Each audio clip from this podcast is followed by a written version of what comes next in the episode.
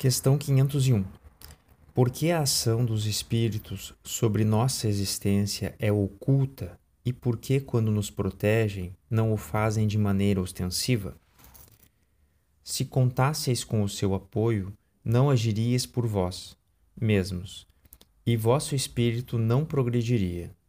Para progredir, vos é preciso experiência e muitas vezes é preciso adquiri-la à própria custa. É preciso que exerça suas forças. Sem isso, seria como uma criança a quem não se deixa caminhar sozinha. A ação dos espíritos que vos querem bem é sempre regida de maneira a não impedir o vosso livre-arbítrio, visto que, se não tiverdes responsabilidade, não avançareis no caminho que deve conduzir a Deus.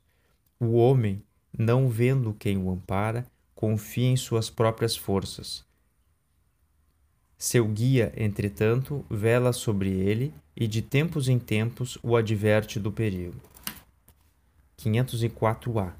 Como então invocá-lo, se não o conhecemos? Dai-lhe o nome que quiserdes de um espírito superior pelo qual tendes simpatia ou veneração.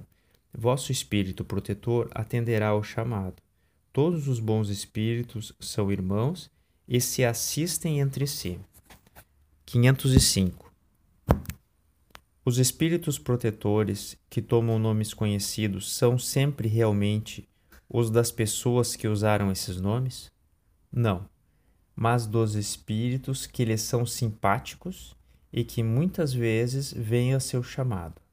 Fazeis questão de nomes? Então, toma um que inspire confiança. Quando não podeis realizar uma missão pessoalmente, costumais mandar alguém de confiança em vosso nome. Páginas 190 e 191, O Livro dos Espíritos de Allan Kardec.